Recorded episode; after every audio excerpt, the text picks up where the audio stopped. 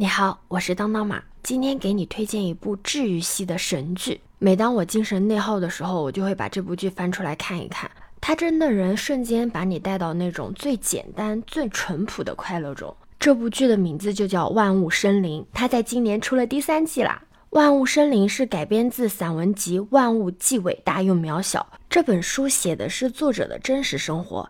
在他的笔下，英格兰的自然田园风光和人文动物百态共同谱写了一首美丽的诗歌。这部剧虽然是由书改编的，但是它真的是完全还原了书中的一切。它的首播就吸引了三百万的观众。它是二零二零年的时候开始出的第一季，更新的频率为一年一季。它第一季在豆瓣上的评分是九点四，第二季是九点五，第三季是九点六。这么跟你说吧，这部剧绝对是一部宝藏剧，因为里面的男主角是个兽医嘛，所以这部剧也被戏称为关于我在英国乡下做兽医的那些小事儿。是不是听了这个名字就更想知道它讲的是啥了？别着急，让我慢慢跟你讲。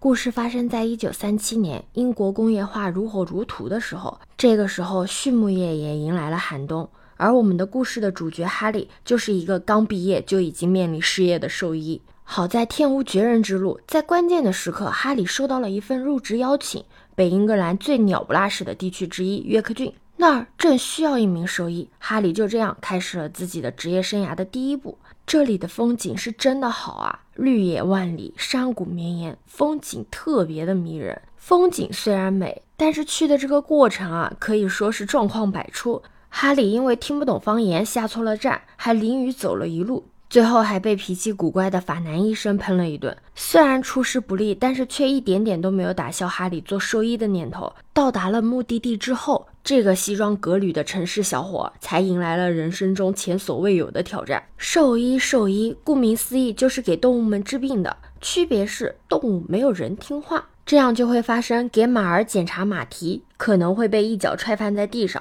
给牛开刀可能会被喷一脸的牛粪。给猪猪切除肿瘤，可能会被一头顶出猪圈。总而言之，兽医是一个不仅要不怕脏、不怕累，更要在鸡飞狗跳面前稳住心态的活。而在哈里做兽医的过程中，他渐渐融入了这里。他开始慢慢的被当地人所接受，被师傅肯定，开始爱上了这里的一草一木。为了挽救一条闯入羊圈、闯下大祸狗狗的生命，哈里主动要求训练狗狗。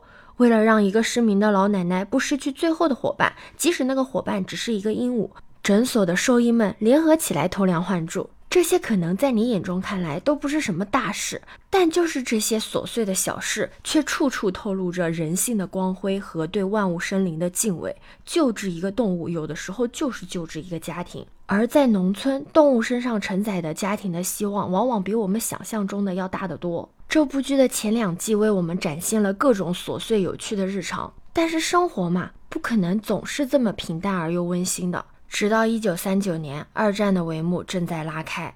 你看《万物生灵》这部剧的时候，你会发现，它每一个角色都很普通，他们可能是农夫、屠夫、留守老人、酒吧的小妹、管家，但是他们都有自己独特的魅力。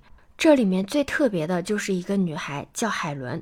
她不同于城市女孩的娇羞和精致，也不同于普通的农村女孩。她有一段疯狂的历史，曾经在新婚的当天拒绝了新郎。海伦随性大方，有主见，有勇气，性格又很阳光。哈利来到了这里之后，就逐渐的被海伦吸引了。两个人暧昧了整整两季，第一集就疯狂的撒糖了。到了第三季，他们终于在所有人的见证下成立了自己的小家，有情人终成眷属。但甜蜜的同时，编剧也埋下了刀子。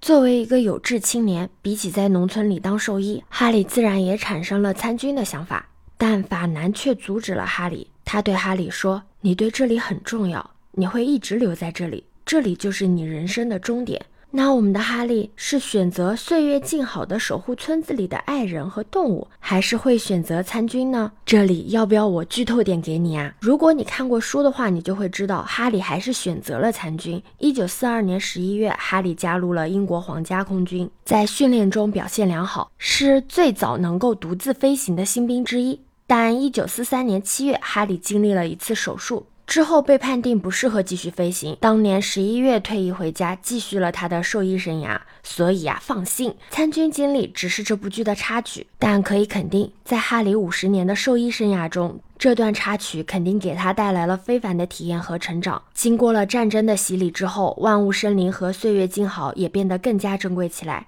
万物皆有灵，渺小而伟大。在这个爆款频出的年头，这部没有跌宕起伏剧情和花里胡哨的特效的作品，注定热度不高。但是，如果你想重新回忆起关于土地、动物，还有人与人之间最简单质朴也最动人的美好。这部剧绝对是你最好的选择，我真心的推荐。如果你能有时间看书的话，你可以先看一下这部书，然后再看剧。如果你没有时间看书，也没有时间看剧的话，喜马拉雅上面也有它的有声书哦，可以直接听。不管是书还是剧，都特别的是治愈系的。如果你也喜欢的话，可以点赞、收藏，在评论区留下你的想法哦。欢迎收藏、订阅《观花娱乐电台》，我是当当马，拜拜。